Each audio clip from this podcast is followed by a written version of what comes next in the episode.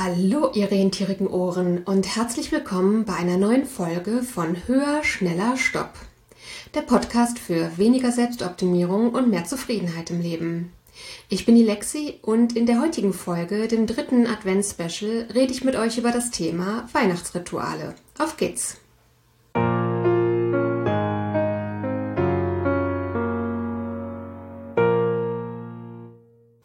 Ja, hallo nochmal und herzlich willkommen. Ich freue mich auch heute wieder sehr, dass ihr dabei seid. Das Thema wird heute sein Weihnachtsrituale, aber anders als ihr es vielleicht ein bisschen denkt, denn tatsächlich werde ich heute darüber sprechen, warum es wichtig sein kann, neue Rituale für sich zu finden.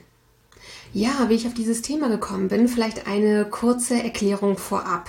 Bei mir ist es so, dass ich jetzt schon, wenn ich mich gerade nicht irre, das dritte Jahr in Folge Weihnachten nicht mit meiner Familie feiern werde.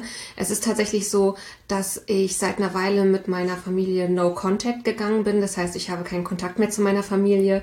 Und die unter euch, die sich das vielleicht gar nicht vorstellen können, denen möchte ich einfach nur sagen, dass nach meiner Erfahrung das äh, ja in der Regel einfach sehr, sehr schwerwiegende Gründe hat. Und es ist für mich natürlich auch keinesfalls einfach gewesen, aber einfach unumgänglich. Und gerade zur Weihnachtszeit ist das etwas, was für mich schwierig ist. Und mir ist jetzt so ein bisschen klar geworden, dass das viel mit Weihnachtsritualen zu tun hat, weil an Ritualen natürlich viele auf der einen Seite viele emotionale Erinnerungen, aber auf der anderen Seite auch viele Erwartungen und Wünsche hängen. Und das kollidiert an dieser Stelle einfach kolossal. Und so bin ich ins Nachdenken gekommen, denn wenn ich die Augen rund um mich herum aufmache, dann bekomme ich eben mit, dass ich nicht die Einzige bin, für die diese Dinge schwierig sind.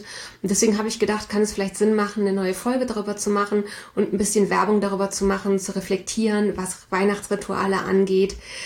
Ja, ob die einen wirklich so glücklich machen und wenn nicht, ob es vielleicht Zeit für neue Rituale ist. Das nur als kurze Einführung. Ich denke beim Thema Weihnachtsrituale, da denken viele direkt an Dinge aus der Kindheit, die sie sich vielleicht bis, auch bis heute beibehalten haben, weil denen irgendwie das ein Gefühl von Zuhause und Geborgenheit und Heimeligkeit gibt. Und das ist direkt schon der Punkt, an dem es schwierig wird. Ich muss nämlich sagen, dass in meiner Kindheit Weihnachten immer unglaublich ambivalent gewesen ist. Auf der einen Seite natürlich habe ich mich immer wahnsinnig drauf gefreut, gerade auch noch als ich so klein war, dass ich wirklich ins Christkind geglaubt habe. Da gab es den Klassiker mit ähm, man muss den Raum verlassen und wenn das Glöckchen klingelt, sind die Geschenke da und diese, diese Vorfreude darauf wochenlang ähm, hat natürlich ja in mir auch sehr große kindliche Erwartungen geweckt an diesen Tag. Und auf der anderen Seite ist Heiligabend leider immer der Tag gewesen, an dem es zwischen meinen Eltern in der Regel den schlimmsten Streit des Jahres gab. Auch das hat sicherlich viel mit Erwartungen zu tun gehabt. Ich sollte an dieser Stelle vielleicht sagen, dass meine Eltern einfach keine besonders glückliche Ehe geführt haben und gerade Weihnachten das Fest der Liebe, da ja entzünden sich eben auch viele solche Erwartungen und somit war Heiligabend auf der anderen Seite bei uns zu Hause einfach immer ein Tag, an dem einfach von morgens an immer schon irgendwie dieser Streit in der, in der Luft lag. Der hat sich zu unterschiedlichen Zeiten entladen, je nach Weihnachten. Also es gab Tage, Weihnachten oder Heilig, Heiligabend-Tage, kann man das so sagen? Ähm, es kam, ich sage jetzt einfach Weihnachten synonym für Heiligabend. Ähm, es kam an Weihnachten vor, dass es relativ früh im Tagesverlauf schon gekracht hat, so dass man sich dann gefragt hat, oh Gott, wie sollen wir hier ein paar Stunden gemütlich zusammen unterm Tannenbaum sitzen, so wie die Stimmung gerade ist. Es gab aber auch Tage, die erstmal so im Tagesverlauf relativ gut liefen, wo es dann tatsächlich unterm Tannenbaum bei der Bescherung richtig gekracht hat. So oder so wie gesagt, also der Regelfall war, dass es an Weihnachten den schlimmsten Krach des Jahres gab zwischen meinen Eltern. Und das habe ich für mich einfach so mitgenommen, dass deswegen Weihnachten oft auch sehr bedrückend war. Und gerade weil eben diese Vorfreude auf diesen Tag so groß war und ich mir so gewünscht hätte, einfach an diesem Tag so diese, diese Freude erleben zu können, hat dieser Streit das irgendwie besonders tief vergiftet. Das ist so einer der Punkte, warum ich sagen muss, bis heute ja, dass ich einfach merke, so dass die, die Rituale aus meiner Kindheit, dass die eben nicht mehr dieses Gefühl von Heimeligkeit und Wohlbefinden zu Weihnachten geben. Ich glaube, das ist einer der Gründe, das hatte ich, glaube ich, auch in einer der Adventsfolgen letztes Jahr erzählt. Ich bin früher mal ein riesen Weihnachtsfan gewesen, wirklich. Also bis vor so fünf, sechs Jahren ungefähr erinnere ich mich wirklich, dass ich es kaum erwarten konnte, endlich den Tannenbaum aufzustellen und über den Weihnachtsmarkt zu ziehen. Und Weihnachtsplätzchen zu backen und Weihnachtsfilme zu gucken, zu schmücken, zu dekorieren und das Ganze und so und wirklich Weihnachtseskalation zu betreiben. Und ich mich da wirklich ab dem Herbst schon richtig drauf gefreut habe. Und vor einigen Jahren war es einfach so, dass die Weihnachtszeit kam und ich hatte gar keine Lust auf Weihnachten. Das war mehrere Jahre in Folge so. Und ich habe mir dann gedacht, na gut, wenn das halt so ist, dann nehme ich es jetzt, wie es kommt, so. Also es war jetzt nicht so, als hätte ich jetzt so ähm, mich darüber gegrämt. Es war wohl schon so, dass ich so eine, ja, so eine leise Sehnsucht verspürt habe nach dem Weihnachtsgefühl, wie ich es früher halt mal hatte. Ich habe erst dieses Jahr so richtig verstanden, dass der Grund dafür eben ist, dass an diesen Weihnachtsritualen aus meiner Kindheit und Jugend, dass die eben nicht unvergänglich sind Kleiner Disclaimer am Rande. Ja, natürlich, sobald ich anfange, eine Podcast-Folge aufzunehmen, wacht mein Kater auf, möchte Aufmerksamkeit und maunst. Sorry, falls ihr das gerade im Hintergrund gehört habt. Und natürlich fangen genau dann die Nachbarn über mir an zu hämmern. Natürlich. Ich hoffe, die Nebengeräusche für sich halten sich in Grenzen und ich muss das hier nicht nochmal von vorne aufnehmen. Wo war ich stehen geblieben? Genau, wenn es um das Thema Weihnachten geht, dann diese Kindheits- und Jugendrituale sind für mich eben nicht unbefangen. Genau, das wollte ich eben noch erwähnen. Wie gesagt, in meiner Kindheit war es so, dass es Heiligabend immer den schlimmsten Streit des Jahres gab. Und ähm, in meiner Jugend, als ich 15 war, haben meine Eltern sich getrennt und dann auch scheiden lassen. Und die haben das ehrlich gesagt mehrere Jahre nicht so besonders gut hinbekommen, freundschaftlich miteinander umzugehen. Und dann waren auch solche Fragen, feiert man Weihnachten abwechselnd und diese Dinge und so. Auch die haben dafür gesorgt, dass Weihnachten für mich irgendwie nie so richtig unbelastet war.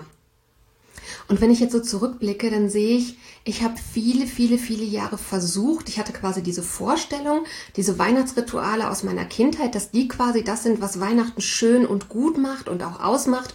Das ist ja irgendwie auch das, was sehr viel in Weihnachtsfilmen und so weiter in der Popkultur einfach als Idee verbreitet wird. So hatte ich das für meinen Kopf auch übernommen und habe eben mich sehr lange daran abgearbeitet, zu versuchen, darüber in Weihnachtsstimmung zu kommen und daran zu scheitern. Und als ich mir jetzt eben dieses Jahr ein bisschen Zeit genommen habe, darüber zu reflektieren, habe ich gedacht, ja gut, es ist gar kein Wunder, wenn das früher für mich so belastet gewesen ist, emotional. Es ist doch vollkommen klar, dass die Rituale, die ich mit dieser Zeit verbinde, dass die natürlich emotional auch nicht unbelastet sind. Das macht total Sinn, wenn man darüber nachdenkt. Und da war so der Punkt, wo ich gedacht habe, vielleicht geht es dann darum, neue Rituale zu finden. Und das ist das, worüber ich, wofür ich eben heute ein bisschen Werbung machen möchte. Ich muss dazu sagen, es ist jetzt nicht so, dass ich mein ganzes Leben lang Weihnachten immer gleich gefeiert habe und nur dieses Jahr ist es anders. So ist es nicht. Da hat es hier und da schon mal so ein paar ähm, ja, ähm, Veränderungen gegeben. Ich habe zum Beispiel mit ähm, Mitte 20 ungefähr ähm, bin ich einmal an Heiligabend nicht zu meiner Familie gefahren, sondern erst am ersten Feiertag.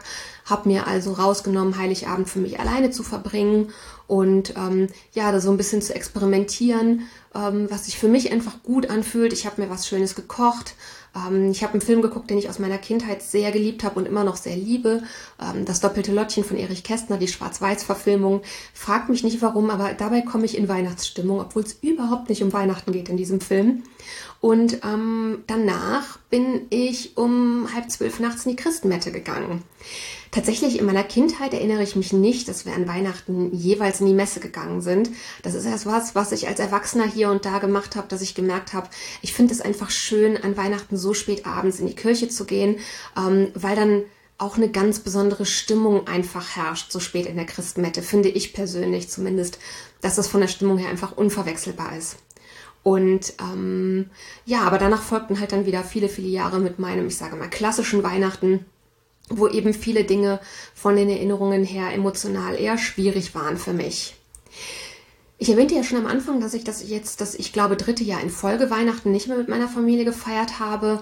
Ähm, Weihnachten 2019 war es so, das hatte ich im Podcast glaube ich auch schon mal erwähnt, dass ich äh, ungeplanterweise es sich nicht vermeiden ließ, dass ich im Dezember umziehen musste in dem Jahr plötzlich was wirklich, ja, einfach aus vielen verschiedenen Gründen privat für mich eine wirklich schreckliche Zeit war.